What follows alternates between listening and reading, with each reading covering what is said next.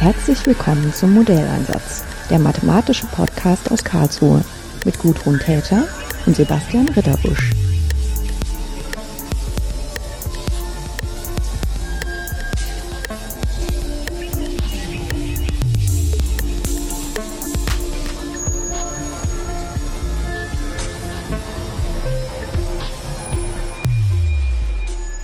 Hallo Markus. Hallo. Das ist so ein bisschen putzig, weil wir uns schon länger kennen, aber gar nicht persönlich miteinander gesprochen haben, sondern uns immer nur im Twitterversum getroffen haben, nämlich immer zu, zu Themen, wo es irgendwie um Wissenschaftskommunikation geht. Und jetzt gibt es eine Gelegenheit, wo ich nicht mehr länger aufgeschoben habe, auch mal ein persönliches Gespräch mit dir zu führen für den Podcast als du nämlich geschrieben hast, dass ein Paper akzeptiert worden ist, in dem du ähm, die sogenannte, das sogenannte Noether-Theorem ähm, elementar zugänglich in Beispielen erläutert hast. Ähm, trotzdem denke ich, es ist ein ganz guter Moment, wenn du dich erstmal vorstellst, Markus. Was machst du eigentlich? Ja, äh, ich stelle mich, ich stelle mich gerne vor. Ich sitze so ein bisschen zwischen den Stühlen, muss man sagen. Ich bin ursprünglich von der Ausbildung her Physiker, war als junger Student, wie man das dann so ist, fasziniert so von den grundlegenden Fragen, Quantengravitation und die grundlegendsten Theorien der Welt. Ähm, habe dazu auch meine Doktorarbeit gemacht, damals noch am Max-Planck-Institut für Gravitationsphysik. Aber habe mich bereits während der Doktorarbeit mehr und mehr so in Richtung, in Richtung der, ja, wenn man so will, die, der didaktischen Grundlagen entwickelt. Ich wollte eigentlich immer genau auf elementarem Level verstehen, was ich da rechne, was da die Hintergründe sind. Das ist, wenn man richtige Spitzenforschung machen will, wo man ja wirklich an, schnell an die vorderste Front muss, ist das keine gute Taktik. Aber für das, wie es sich dann nachher bei mir weiterentwickelt hat, war das ein guter Ausgangspunkt. Und mittlerweile bin ich nach ein paar Zwischenstationen halt am Haus der Astronomie in Heidelberg. Das ist eine Einrichtung, die zusammen gegründet wurde von der Max-Planck-Gesellschaft einerseits und der Klaus-Tschira-Stiftung, also die sich ja auch sehr für Wissenschaftskommunikation einsetzt. Und wir sitzen hier in einem galaxienförmigen Gebäude, was uns die Klaus-Tschira-Stiftung geschenkt hat, oben über Heidelberg auf dem Königsstuhl, haben als weitere Partner noch die Universität Heidelberg und die Stadt Heidelberg und machen eben Öffentlichkeits- und Bildungsarbeit zu astronomischen Themen. Und auf dem Umweg über die Relativitätstheorie, insbesondere auch die allgemeine Relativitätstheorie mit ihren, ihren astronomischen Anwendungen in Kosmologie, schwarze Löcher, jetzt ja auch Gravitationswellen, habe ich auch so einen, ja, einen, einen Rückgriff auf mein ursprüngliches Forscherleben, weil es trifft sich sozusagen alles bei den Grundlagen der allgemeinen Relativitätstheorie bei mir. Ja, das ist aber auch so ein Thema, was allgemein so auf Interesse stößt, weil das so ein bisschen ähm, an unserer Intuition äh, rüttelt, ne? Ähm, mit der Relativitätstheorie. Erstens das, zweitens die Extreme, aber das ist ja sozusagen, das ist sozusagen auch so ein bisschen das, das Konzept, was wir hier haben. Astronomie ist ja in den meisten Bundesländern nicht Schulfach, sondern ja. wo es dann interessant ist, ist, wenn es, wenn man den Physikunterricht dadurch halt auflockern und attraktiver machen kann durch Astronomie. Und dass Astronomie diese Rolle spielen kann, ist halt, dass bestimmte Themen einfach für viele Schülerinnen und Schüler ganz spontan interessant sind. Und dazu gehören eben natürlich einerseits auch Exoplaneten und Leben auf anderen Welten, aber dazu gehört auch natürlich dieser ganze dieser ganze Komplex mit Urknall und schwarzen Löchern und ähnlichem, das, das fasziniert sicherlich auch wegen der Extreme, um die es da geht. Ja, jetzt hattest du, ähm, als wir uns abgestimmt haben, worüber wir eigentlich so reden können, auch gesagt, dass es ähm, dir jetzt im Zusammenhang mit dem Noether-Theorem aufgefallen ist, dass du sozusagen diese Themen, die du eben angesprochen hast, die sind sehr präsent. Also auch in den Hochglanzbroschüren sozusagen um Physik, wenn man versucht, die Öffentlichkeit und die Augen der Kinder zum Leuchten zu bringen. Aber das zum Beispiel dieses elegante Noether-Theorem ist ein Thema, was nicht so im Zentrum steht. Das ist, das ist ja auch sehr, das ist ja auch sehr schwierig. Also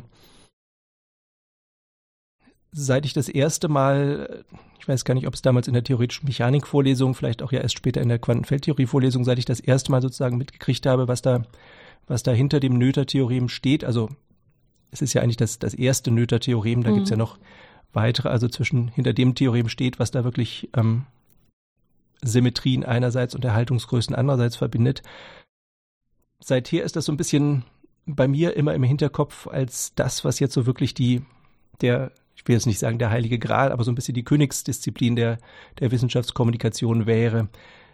Es ist ein extrem allgemeines Resultat natürlich, dass man wirklich sagt, in dem Moment, wo ich eine Symmetrie habe, habe ich auch eine Erhaltungsgröße. Das ist ja wirklich von, ja, von, von atemberaubender Breite und Universalität. Ähm, und gleichzeitig eigentlich Einfachheit, ne? Und, und in dieser Formulierung Einfachheit. Mhm.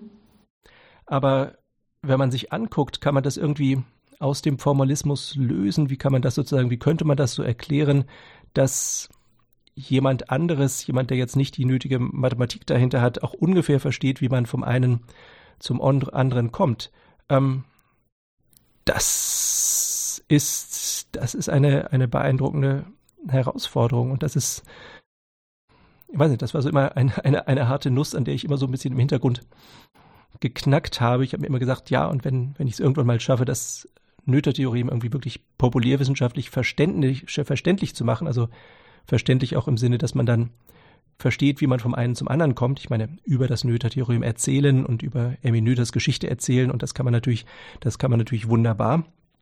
Das hat ja auch viel, das hat ja auch viel ähm, interessanten Stoff. Aber sozusagen dieses wirklich verständlich machen, dass man es nachvollziehen kann auf populärwissenschaftlichem Level, das, das habe ich auch bis heute nicht geschafft. Insofern, das bleibt so, das bleibt so die eine große ungelöste Aufgabe hm. im, äh, im Hintergrund weil es natürlich auch gleichzeitig, gleichzeitig schade ist. Ne? Ich meine, das ist so ein bisschen die, was, was fasziniert die Leute an allgemeiner Relativitätstheorie, wie gesagt, Urknall, schwarze Löcher ähm, und solche Dinge, aber ich vermute mal, wenn man unter Physikern oder Mathematikern eine Fra Umfrage machen würde, was jetzt in diesem großen Bereich und ähm, Hermeneuter hat das Noether-Theorem ja ursprünglich auch in dem, eben im, im Zusammenhang mit der allgemeinen Relativitätstheorie überhaupt erst aufgestellt damals. Ähm, was sozusagen in dem Bereich für Physiker und Mathematiker besonders faszinierend würde, dann wäre das Noether-Theorem vermutlich ganz, ganz vorne. Und ja, das, das wurmt mich irgendwie, diese, diese, dieser große, diese große Kluft zwischen den beiden Arten von Faszination, die es da gibt. Hm. Ja, ich meine, unterhalb, innerhalb der Mathematik gibt es ja auch immer mal solche Umfragen, was wir eigentlich als die schönste Formel empfinden. Ähm, da kommt das Noether-Theorem noch nicht gleich. Na gut, gegen E hoch I Pi ist natürlich schwer anzustinken, ja. Ja, ja. Aber das ist hat sozusagen dieselben äh, Bestandteile, dass man Sachen mischt, die ähm, auf einem rationalen und emotionalen Level gleichmäßig eigentlich nichts miteinander zu tun haben nämlich solche völlig irrationalen bis hin zu völlig erfundenen Zahlen wie i. Und dann kommt sowas äh, raus, entweder wie man es formuliert, eins, minus eins oder null, äh, was so die absolut elementarsten Zahlen sind, die man sich so vorstellen kann. Ne? Ja. Und ähm, auf dem Niveau von dem Noether-Theorem ist es halt, dass man ähm, sowas hat wie Symmetrie was ja einerseits also anschaulich äh, gut fassbar ist, weil es das eigentlich derselbe Begriff ist, wie wir ihn aus dem Alltag kennen. Genau. Aber wenn man es dann mathematisch-physikalisch beschreibt, muss man doch so ein bisschen erstmal Koordinatensysteme einführen und muss einführen, was man dann unter Symmetrie in so einem Koordinatensystem versteht. Oder ja, aber auch der Teil, aber auch der Teil ist ja noch, ist ja noch alltagsnah, dass ich sage, wenn ich irgendwie alles ja. im Weltall irgendwie zwei Meter nach rechts verschiebe, dass ja. das nichts an der grundlegenden Physik ändern sollte. Also dafür kriegt, dafür findet man noch Bilder. Ja, ja, Und das ist richtig. Das für ist die Erhaltungsgrößen halt auch, aber für diese, die für Verbindung. diese Verbindung. Ja. Ja, ich mache das auch immer, weil ich mache ja selber Strömungsrechnung und wenn ich dann äh, Navier-Stokes-Gleichungen herleite, dann ist ja auch so ein ganz wichtiger Schritt, dass die, dass die Beschreibung von dem Material, was da fließen kann, ähm, diese Gesetze müssen ja beobachterunabhängig sein. Mhm was ja auch nur eine andere Art dafür ist zu sagen, wenn ich das Koordinatensystem in Raum und Zeit ändere, darf sich dadurch nicht die Materialeigenschaft ändern. Ja. Und ähm, das ist erstmal ein einfach zu verstehendes Konzept und auch völlig naheliegend, dass das so sein muss, auch wenn es einem vielleicht selber nicht gleich eingefallen wäre. Aber das dann zu übersetzen, ähm, das geht dann auch schon ganz schön in die Algebra hinein. Ja. ja welche Operatoren dann wirklich zu, ähm, zugelassen sind und was das für Auswirkungen hat, welche physikalischen Größen dann überhaupt zur Beschreibung in Frage kommen. Ja. Ähm, in dem Zusammenhang mit dem ähm, Noether-Resultat würde man ja dann wahrscheinlich auch eher über Lagrange-Funktionen sprechen, oder? ähm, würde man, würde man auf dem, also wenn man sozusagen einigermaßen, wenn man es einigermaßen einigermaßen präzise formulieren ja. will, kommt man daran, kommt man nicht daran vorbei. nicht vorbei, ja. Ja. Das ist ja Teil des Problems, also. Ja. Ähm, und auf der Seite der Erhaltungsgrößen, das ist ähm, so in gewisser Weise physikalisch auch zugänglich, dass man sich vorstellt, dass irgendwie Masse und Energie nicht verloren gehen. Genau. Und wenn man dann auch weiß, was ein Impuls ist, kann man sich das vielleicht auch noch vorstellen, dass man so Aktion und Reaktion irgendwie so immer irgendwie in Balance stehen müssen. Und man muss es dann halt richtig formulieren. Ja, das ist natürlich auch, wenn man sozusagen Schülerinnen und Schülern das erste Mal beibringt, ist das natürlich auch nicht auch nicht trivial, denn hm. das ist ja die, die übliche Malaise der, der Newtonschen Physik und warum das überhaupt so eine Leistung war, da drauf zu kommen, dass wir halt in einer Welt voller Reibung ja. und entsprechenden ähm, wir beobachten es ein bisschen anders, ne? Genau, also ja. aber, aber das sozusagen zu, zu abstrahieren und zu sagen, okay, da gibt's eine, da gibt's eine Erhaltungsgröße, das ist ja, den Teil kann man auch noch erklären. Ja. Aber die Verbindung. Ja, er hast natürlich recht. Das ist unsere heutige Grundlage, ist einfach dadurch geprägt, äh, dass wir erstmal Newton hatten, der sich das überlegt hat, ähm, wie das in einer reibungslosen Welt wäre und wenn alle Punkte Punktmassen wären. Und andererseits, ähm, dass uns das schon so in Leib und Blut übergegangen ist, dass es ganz vernünftig ist, erstmal von solchen Erhaltungsgrößen auszugehen und daraus erst die Formeln abzuleiten. Naja, ich meine, wir müssen es auch erstmal lernen. Also ich meine, mhm. ähm, ob es uns nun wirklich schon in, mit dem, ob wir es nun wirklich mit der Muttermilch aufgesogen haben, das wird wahrscheinlich jeder Physiklehrer, der diesen auch Bereich nicht. lehrt, ähm, bezweifeln. Aber ja, aber ich meine, gut, im Vergleich dazu, dass die Verbindung wirklich völlig, ähm, völlig in den Technikalitäten verborgen ist, ist sowas wie der Erhaltungsgröße relativ einfach zu erklären, ja. Ja. Ähm, in eurem Paper hattest du dir zwei Beispiele überlegt, wo man wenigstens noch das Elementar verstehen und nachrechnen kann. Welche Beispiele sind denn das?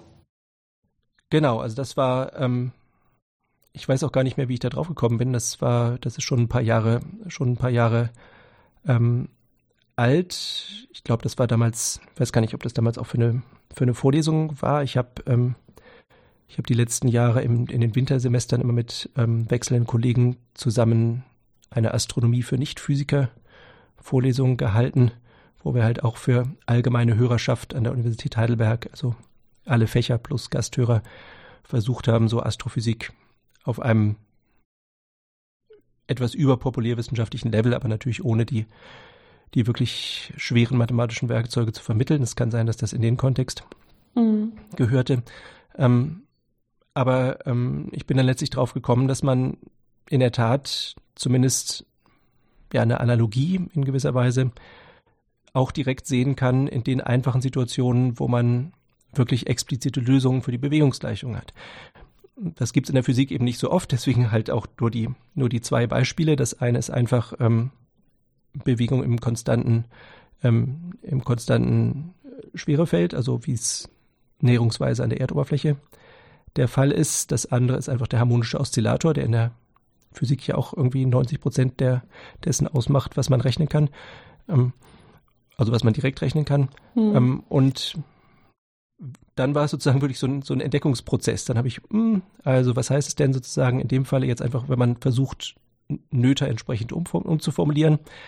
Das heißt, wenn ich jetzt entsprechend meinen Körper etwas später starten lasse, beispielsweise, das ist ja einfach frei, freier Fall, ähm, eben im konstanten Schwerefeld ist ja was, was man durchaus in der Schule machen kann. Wenn ich den etwas später starten lasse, dann sollte es ja in einer zeitunabhängigen Situation ähm, nichts an der Form der Bahn ändern. Also es wird nach wie vor so eine quadratische Gleichung in t sein. Und wenn man dann, dann andererseits da, da, ähm, dahin kommt, dass man sagen kann, okay, jetzt kann ich natürlich meine Koordinaten entsprechend anpassen, dass ich dann auch meinen Zeitnullpunkt verschiebe, da sind wir jetzt bei dem, was man auch bei der, bei der richtigen Nöteableitung macht, dann ähm, soll das Ergebnis natürlich ähm, tunlichst dasselbe sein und dann vergleicht man in dem einfachen Falle wirklich nur noch den konstanten Term, den linearen Term. Der, beim quadratischen Term steht ja sowieso nichts ähm, Veränderliches davor, da ist ja einfach die Erdbeschleunigung davor. Und wenn man das, diesen Vergleich richtig hinschreibt, kommt man eben darauf, dass die an, unter den Anfangsbedingungen, die man da hat, also Anfangsort und Anfangsgeschwindigkeit, ähm, dass die halt in einer ganz speziellen Weise zusammenhängen Und die ganz spezielle Weise ist dann halt das, was man als, als Energieerhaltung kennt, dass also die kinetische plus potenzielle Energie vorher gleich der kinetischen plus potenziellen Energie nachher sein muss. Und analog kann man das beim harmonischen Oszillator machen. Auch da schreibt man sozusagen hin, sagt, okay, wenn ich das ganze Experiment etwas später mache, muss ähm, entsprechend die, muss entsprechend, äh, müssen entsprechend die ähm, mit anderen Anfangsbedingungen, aber es muss die Form der Lösung der Bewegungsgleichung die gleiche sein. Dann muss man ein bisschen mehr rechnen, also da muss man dann entsprechend die Additionstheoreme für Sinus und Cosinus machen was für Schüler sicherlich schon ein bisschen Herausforderung ist, aber natürlich, ist, ja. ja. aber natürlich weit, äh, weit diesseits von, von der Mathematik, die man für richtige Noether-Rechnungen bräuchte. Und wenn man das macht, kriegt man halt auch am Ende wieder raus, dass die, die Anfangsbedingungen der einen Lösung und die Anfangsbedingungen der anderen Lösung in bestimmter Art und Weise zusammenhängen müssen und die Art und Weise, wie sie zusammenhängen, das ist dann entsprechend wieder der Energieerhaltungssatz, diesmal für das Potenzial vom harmonischen Oszillator. Also da das ist so, in, in, in der Hinsicht ist es ein Spielzeugmodell, wo ich versuche, das, was, ähm, was bei Nöter, was bei Nöter der Argumentationsgang ist, dass ich sage, okay, ich habe bestimmte Symmetrien, ich muss ähm, festlegen, was heißt das, was sich da nicht verändert. Ähm, bei der richtigen, beim richtigen Noether-Theorem bin ich dann natürlich gleich wieder bei der Lagrange-Funktion. Mhm. Ähm, in dem Falle hier bin ich bei der, bei der Form der expliziten Lösungen. Ähm, und wenn man das dann entsprechend ausrechnet, kriegt man raus, dass daraus dann direkt eine Erhaltungsgröße, in dem Fall halt Energie, folgt. Also ja. das, das war schon, war schon recht schön, als ich, als ich dann irgendwie, als ich dann irgendwie rausstellte, dass das tatsächlich so hinkommt. Aber ich fand das auch sehr verblüffend. Also wenn man das ist ja auch so in gewisser Weise vertraut, ähm, diese Bewegungsgleichung im Schwerefeld. Das hat man ja schon in der Schule gesehen und ich genau. nehme es auch immer mal wieder gern für meine Studierenden am Anfang, wenn ich ähm, Analysis 1 unterrichte, weil das so eine, so eine gute Verbindung zwischen physikalischer Anschauung und Mathematik ist und ähm, das Differentialkalkül ein bisschen motiviert auch. Und dann äh, hat man halt diese quadratische Gleichung, wo die Erdbeschleunigung drin vorkommt und die Anfangsbedingungen. Und dann einfach aus der Tatsache, dass wenn ich diese Anfangsbedingungen ändere, was für Bedingungen ähm, ich dann an das System stellen muss, damit derselbe Vorgang bleibt, dass dann rauskommt, dass die potenzielle Energie sich ähm, komplett in kinetische Energie umwandeln und umgekehrt. Und in der Formel sieht es dann so aus, dass halt da dasselbe Betrag rauskommt für die beiden Anfangsbedingungen. Das ist schon irgendwie putzig, weil man auch diese Formeln ja sofort erkennt.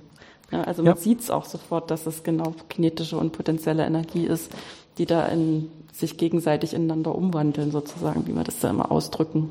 Ja, also ich, ich fand es auch sehr schön. Es ist halt wieder was, ich meine, wenn man es weiß, dann ist es wieder, ist es wieder ganz einfach, aber und vielleicht, ich meine, man weiß ja auch nicht, ob irgendjemand vor, vor 30 Jahren das vielleicht schon mal irgendwo hingeschrieben hat. Solche mhm. Sachen werden ja leider nicht so gut ähm, überliefert wie ja. richtige Fortschritte in der Forschung. Aber ähm, ich weiß nicht, ich fand es eine schöne, eine schöne Entdeckung und habe mich sehr gefreut, dass das irgendwie tatsächlich, tatsächlich hinkam.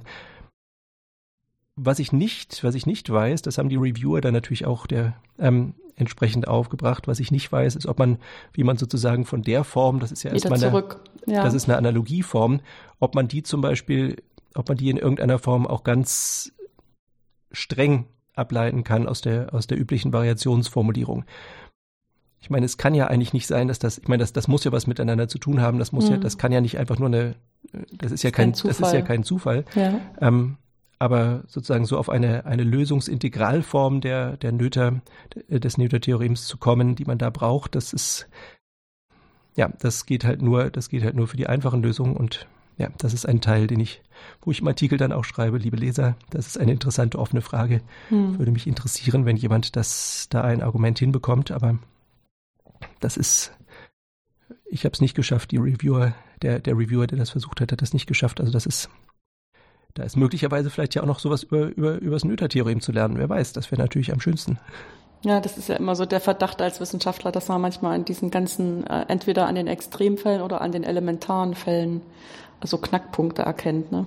Ja, ist halt, mhm. eine, ist halt eine neue äh, Perspektive, auf die man jetzt, wenn man normalen Nöte mit Variationsrechnung gemacht hat, erstmal nicht so ohne weiteres kommt. Äh, mit gutem Grund natürlich, aber mhm. ja.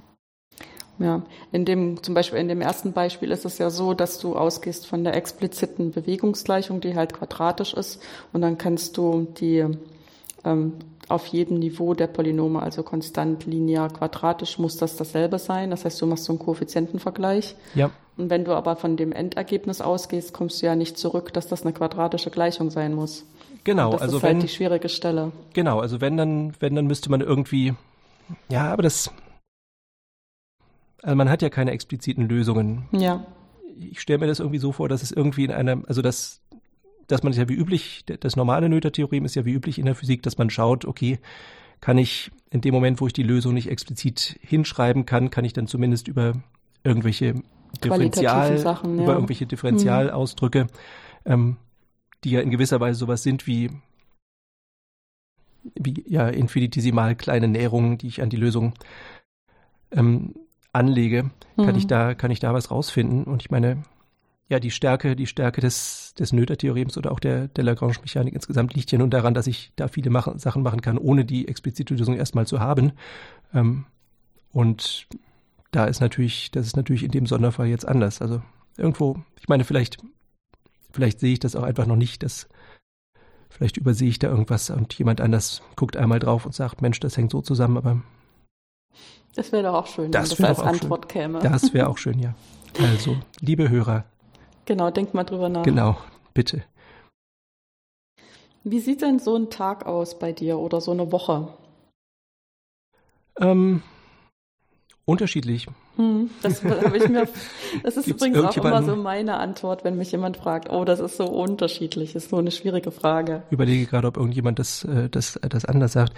Ähm, also wir sind, wir sind hier halt ein Kernteam aus sechs, sieben, acht Leuten, die so typischerweise hier sind. Und am Montag fangen wir um 11 Uhr an, meistens damit, dass wir uns einmal irgendwie kurz schließen, einmal hier an die, an den Tresen der Handbibliothek stellen und überlegen, was stand so in der Woche an, was sind die nächsten Sachen, die man vielleicht miteinander abstimmen sollte. Hm. Ähm, und danach ist es halt zum Teil wie überall sonst termingetrieben, ob ich jetzt irgendwo einen Vortrag habe, ob ich irgendwo verreisen muss und irgendein, zu einer Vortra äh, einem Vortrag oder einer Vorle äh, Vorlesung, ob wir, ja, zur Vorlesung verreise ich natürlich nicht, also für, aber unten ins Tal zu einer Vorlesung. Ähm, ja, also ich muss ganz ehrlich sagen, ähm, ich finde, vom Königsstuhl nach Heidelberg ist schon eine kleine Reise. Ja, gut, so kann ich mich natürlich versuchen rauszureden. Ähm, also sozusagen die Sachen, die wie überall so, die Sachen, die Deadlines haben oder wo man zu einer bestimmten Zeit irgendwo sein muss, die sind dann natürlich, geben ein bisschen den Rhythmus vor. Hm. Dann, ähm, wenn es eine Vorlesung ist, will es natürlich auch vorbereitet werden. Wir haben, in, ich habe, wobei ich das immer so ein bisschen als, ich nehme das immer so ein bisschen als Ansporn. Ähm, ich nehme ja immer, also diese Astronomie für Nicht-Physiker-Vorlesungen haben halt den, den Vorteil, dass man sich da relativ frei das Thema aus der Astronomie Ja, wählen kann. Es gibt jetzt- keinen Syllabus, den man da abdecken muss, unbedingt. Ne? Genau, also das ist, das ist ja sozusagen alles, alles fakultativ und es geht Mhm. darum, dass man interessante Themen findet. Und ich habe jetzt mal so ein bisschen geschaut, dass ich die letzten Jahre bei den Themen so breit war, dass ich jetzt so breit aufgestellt war, dass ich jetzt ähm, dann eben auch viele Einzelthemen vorbereitet habe. Ich versuche dann, ich versuche halt meine, meine Vorlesungsfolien immer so zu machen, dass es auch alles sauber online stellbar ist. Das heißt, ich habe entweder natürlich Creative Commons ähm, Material und vieles mache ich dann sozusagen einfach aus dem Anlass auch selbst. Das ist Mhm. natürlich Zeit, äh, Zeitaufwendig. entsprechend zeitaufwendig. Mhm. Aber in den Jahren, in denen ich das mache, habe ich jetzt auch so einen, einen gewissen Fundus an, an Abbildungen und Animationen und Ähnlichem gesammelt, sodass das inzwischen ähm, zwar immer noch ähm, ein Kraftakt ist, aber danach habe ich halt auch das Material, was wir für andere, was wir dann eben auch im anderen Kontext verwenden können.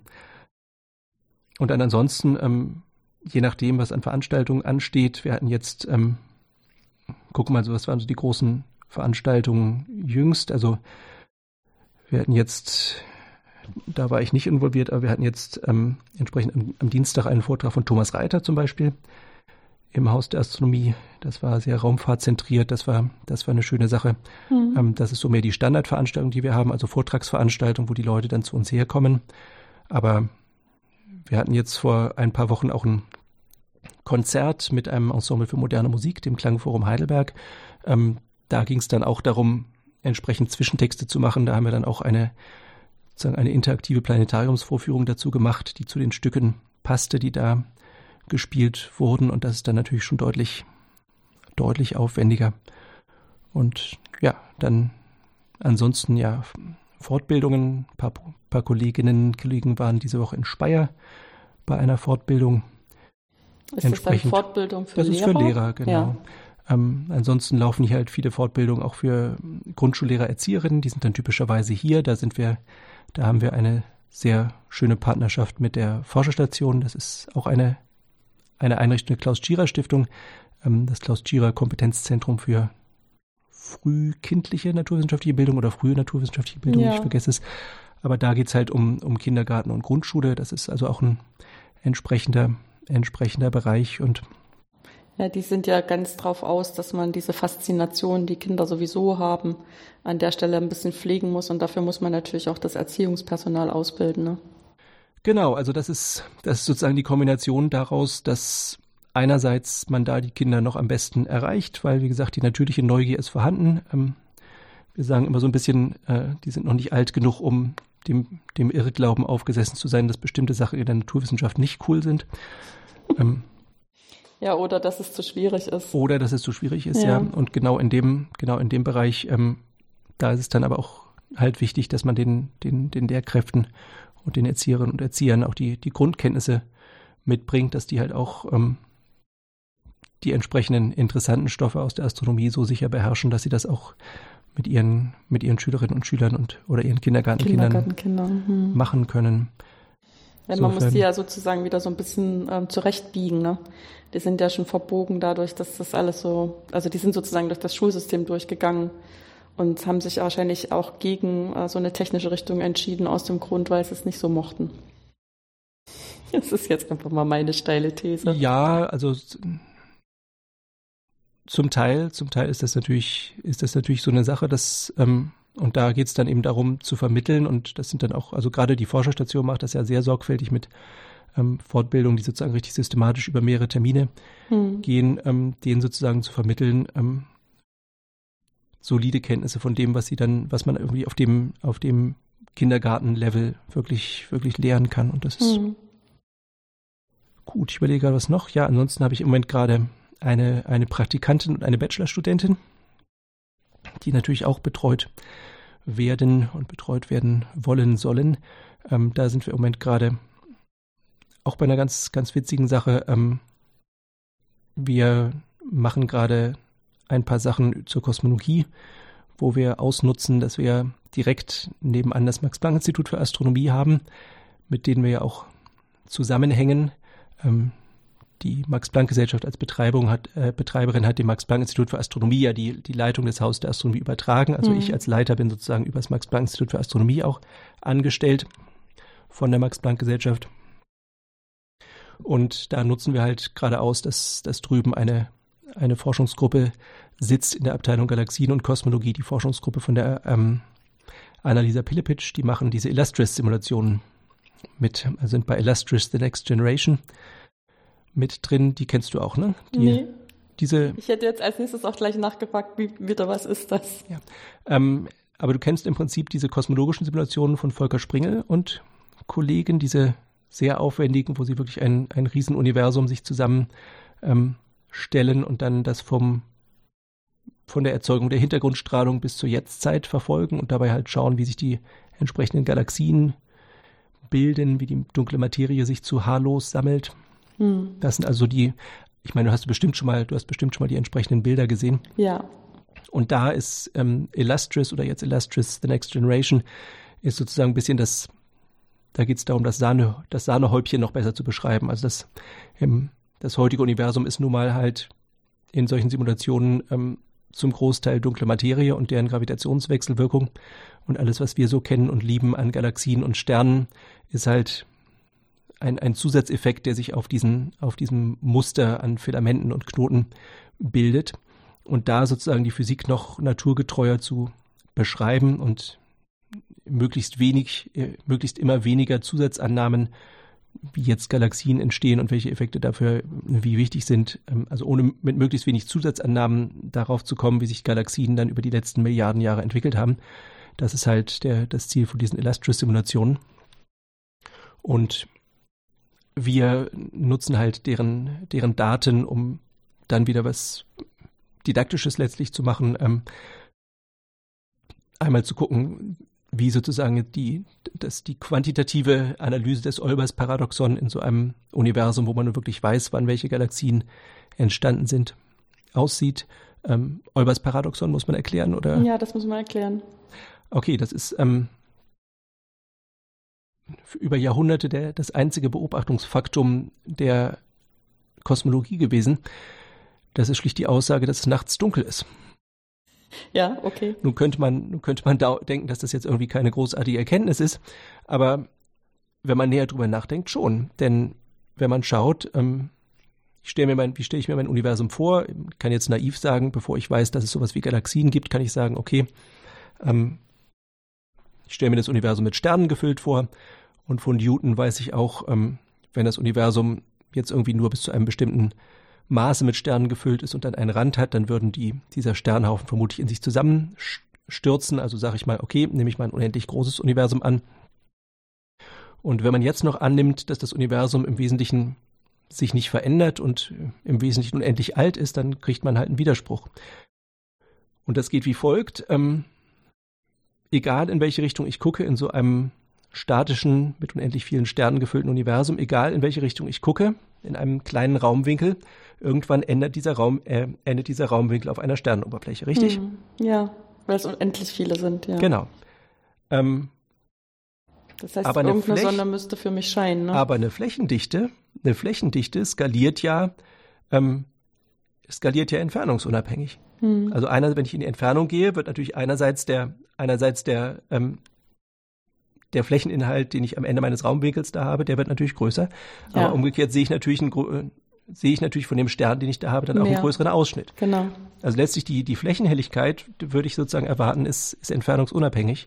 Und wenn ich das zu Ende denke, heißt das, dass eigentlich an jeder Stelle des Nachthimmels die Flächenhelligkeit dieselbe sein sollte wie bei der Sonne.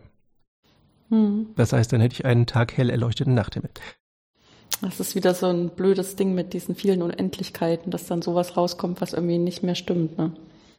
Nee, das ist, ja, aber das ist, nein, ich, ich sehe, ich sehe, worauf du hinaus willst, weil das in der, in der Mathematik ja irgendwie diese Sachen mit, wenn ich irgendwie die Unendlichkeit von der Unendlichkeit abziehe und dann ja. ähm, ist es aber nicht. Das ist, das ist in dem Falle wirklich viel besser unter Kontrolle.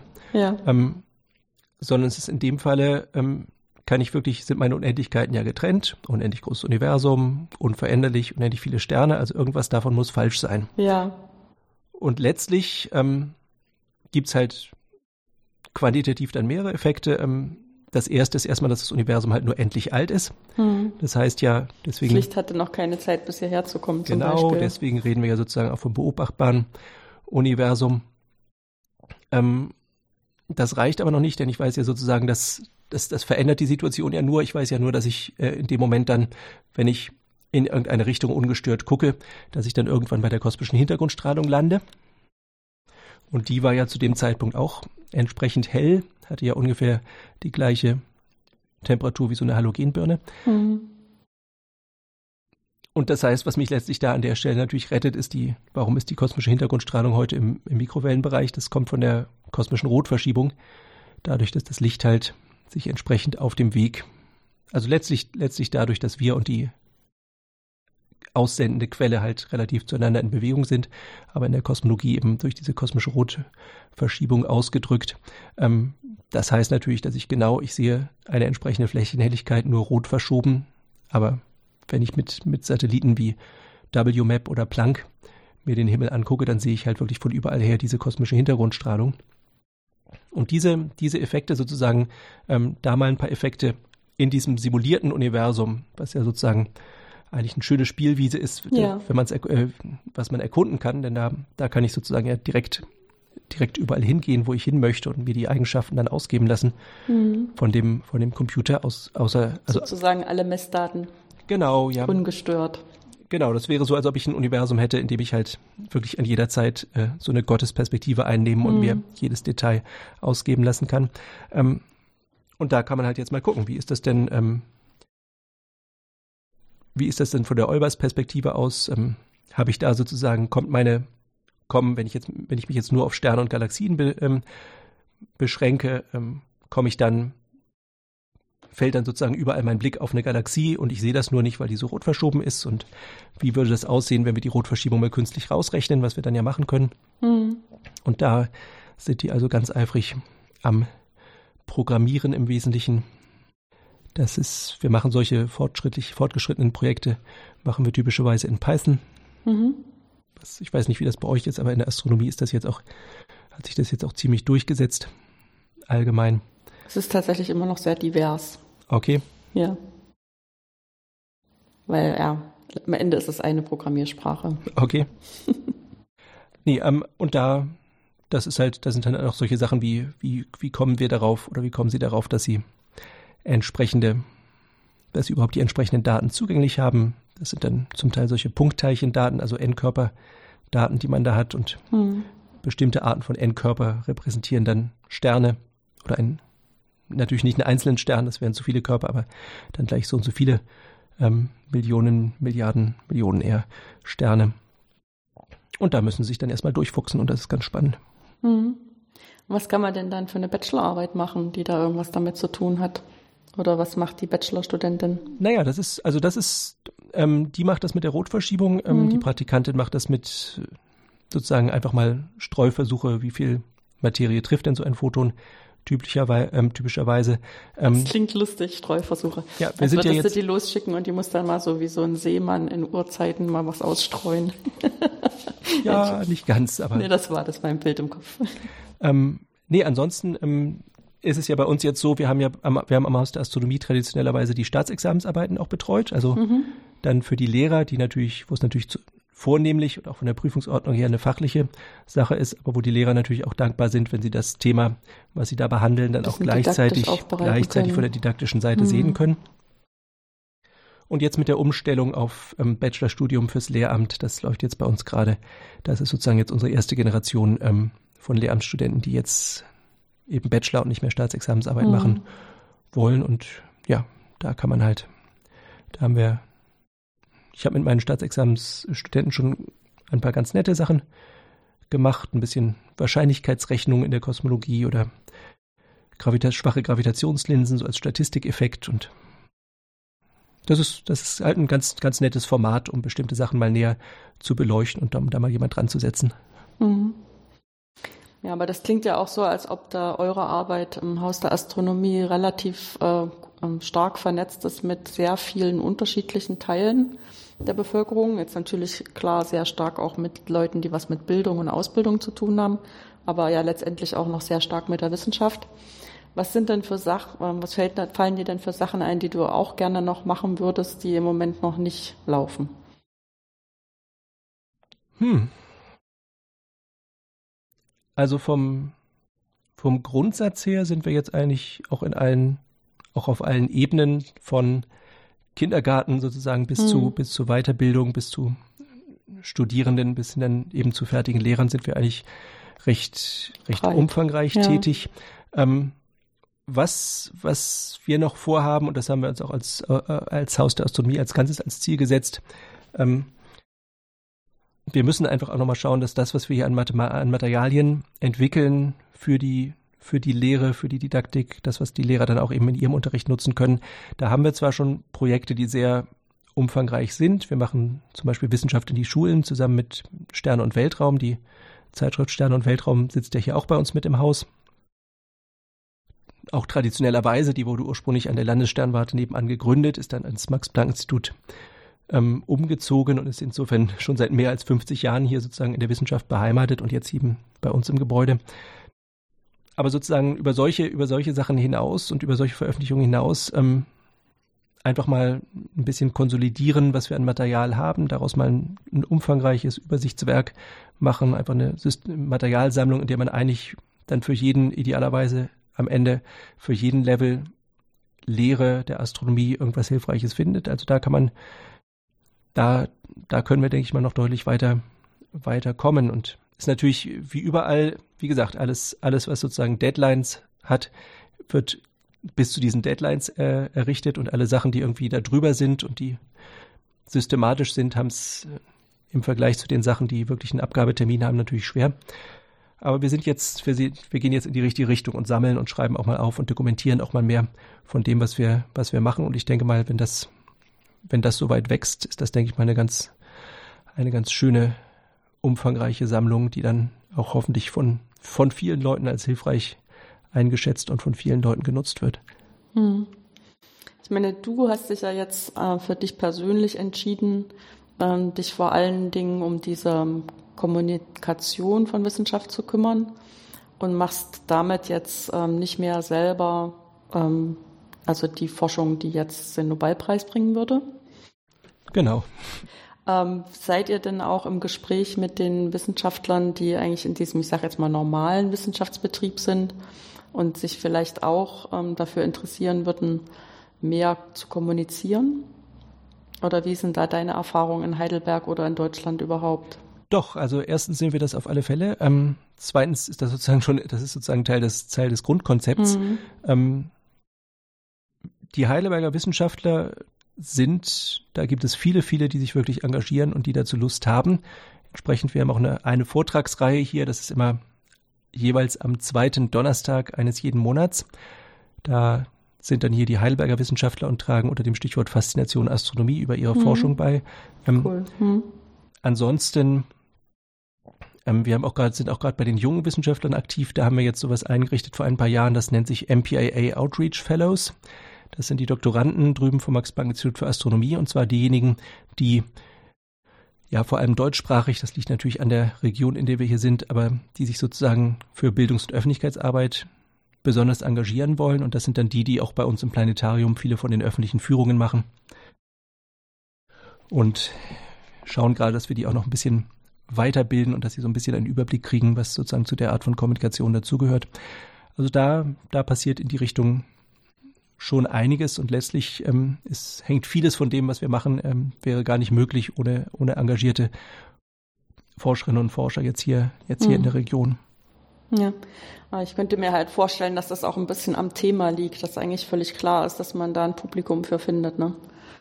Ja, Alles, gab, was so mit Weltraum zu tun hat, das ist, findet immer irgendwie so ein Leute, die sich dafür interessieren. Ja, es gab neulich irgendwie auch eine Umfrage, ich weiß gar nicht, wo das war, Nature Science, irgendwie auf recht prominenter ähm, Weise, äh, auf recht prominenter Ebene, wo sie auch gef gefunden haben, dass die Astronomen sich für diese Art von Kommunikation in der Tat häufiger engagieren als als die aus als Wissenschaftlerinnen und Wissenschaftler aus anderen Disziplinen.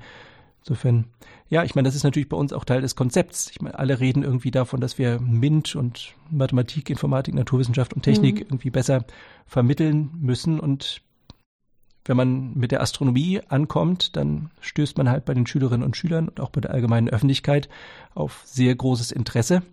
Und da muss man halt mal schauen. Ich meine, wie mache ich meinen Physikunterricht dann spannend? Ähm, eine Möglichkeit ist halt, dass ich mich an den Schülerinteressen orientiere und dann sagen, ja, ich schaue mal, auf welche Art und Weise man da Astronomie unterbringen kann, als Einstiegsbeispiel, als Anwendung und dergleichen.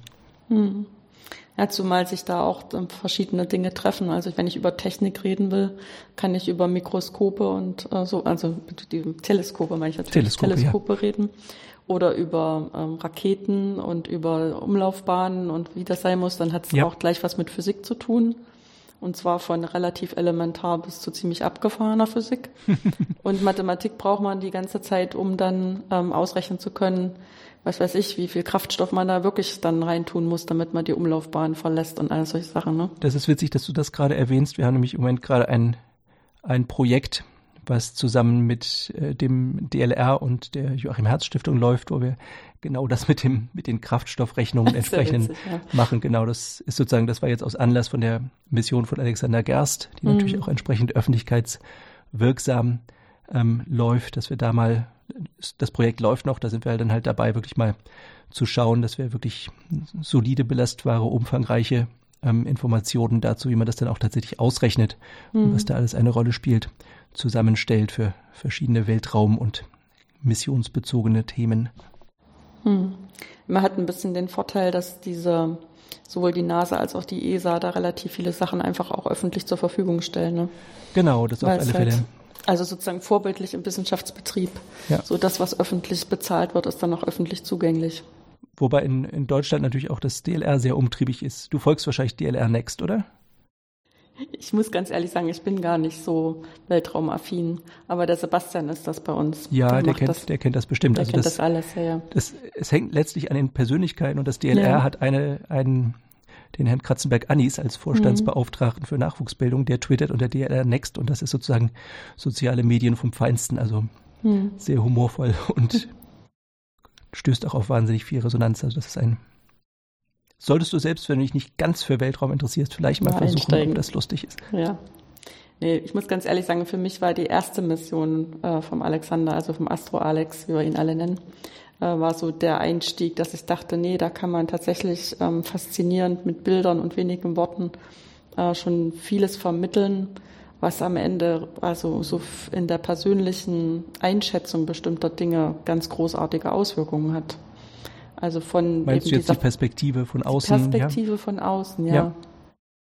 ja. Äh, das sagen die Astronauten ja auch schon ganz lange, dass man irgendwie, dass es der Weltpolitik wahrscheinlich extrem ähm, nutzen würde, wenn man einfach mal alle führenden äh, Politiker irgendwie nach oben schießen würde. Ähm, jetzt nicht so negativ gedacht, wie das, sich das jetzt anhört, sondern einfach nur, dass sie auf der ISS entsprechend mal mhm. die Erde als Ganzes sehen und alles, was wir mit den Astronauten, wenn die, wenn die darüber reden, sagen sie alle, dass sie das in irgendeiner Form ganz fundamental verändert hat, diese Perspektive. Und ja, das könnte vermutlich durchaus mehr Menschen gut tun. Ja, und ich meine, dann hat man ja auch noch diese Zusammenarbeit zwischen Kosmonauten und Astronauten, die dann auch ganz ja. offensichtlich wird ähm, in den Berichten sozusagen aus dem täglichen Leben und wie dann auch eben Astronauten aus unterschiedlichen Ländern zusammenarbeiten. Ja. Und das ist eben ganz selbstverständlich. Man muss sich da auch ganz aufeinander verlassen können. Ja. Und ähm, es klingt relativ elementar und einfach, aber ich denke, das ist schon auch was ganz Wichtiges, was dann einfach die Sicht ein bisschen verändert in eine Richtung, ja. da kann man sich sonst im Mund fußlich reden. Ja, das auch. Ja wir in der Mathematik äh, haben ja auch immer so ein bisschen, ich will nicht sagen das Problem, aber die Zusatzaufgabe, wir es vielleicht einfach mal so, dann immer Sachen rauszufinden, also Themen, mit denen man ankommt und ein Publikum findet. Also ich sage nicht, dass es die nicht gibt, die gibt es natürlich, aber man muss sozusagen aus den vielen Sachen äh, das finden, was dann auch wirklich so emotional ansprechend genug ist. Ne? ja, mit emotional ansprechend. Ich, ich weiß, ich weiß, was du meinst und es ist natürlich, ich weiß, dass das sozusagen die, die Standard, eine, eine von, eines von den Standardzielen ist und dass man auf die Art und Weise auch das, das Interesse weckt, aber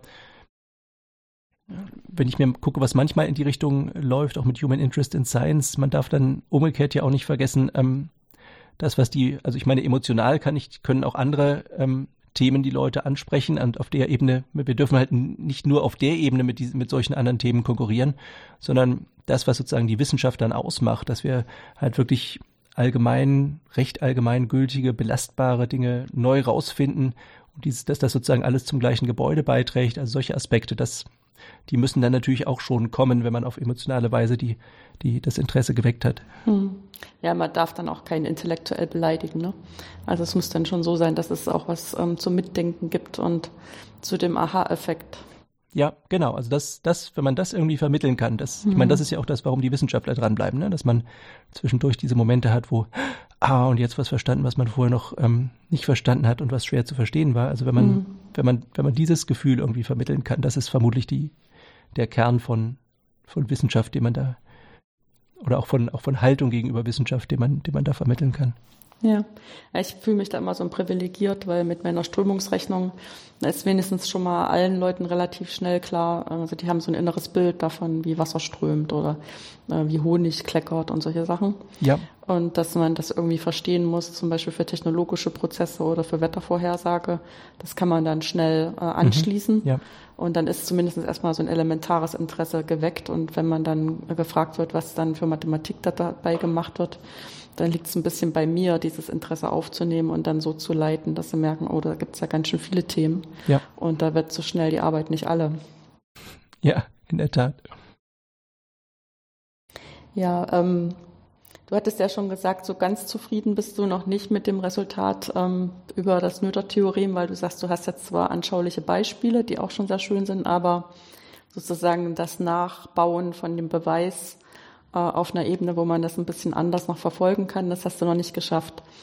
Was ähm, wäre denn vielleicht so ein nächster Schritt, den du dir da vorstellen könntest oder eine Hoffnung?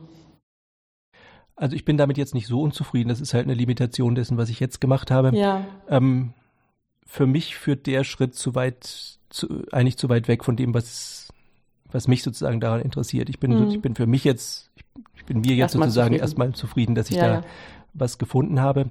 Ähm, nee, wenn, wenn ich unzufrieden bin, dann, dass das natürlich, auch wenn es Schulmathematik ist, einfach dadurch, dass es solche Formeln sind, ähm, den, dass das Publikum doch noch wieder deutlich einschränkt, wenn auch halt nur auf die, die sozusagen mit der Schulmathematik entsprechend gut vertraut sind, dass sie das auch jetzt noch äh, nachvollziehen können.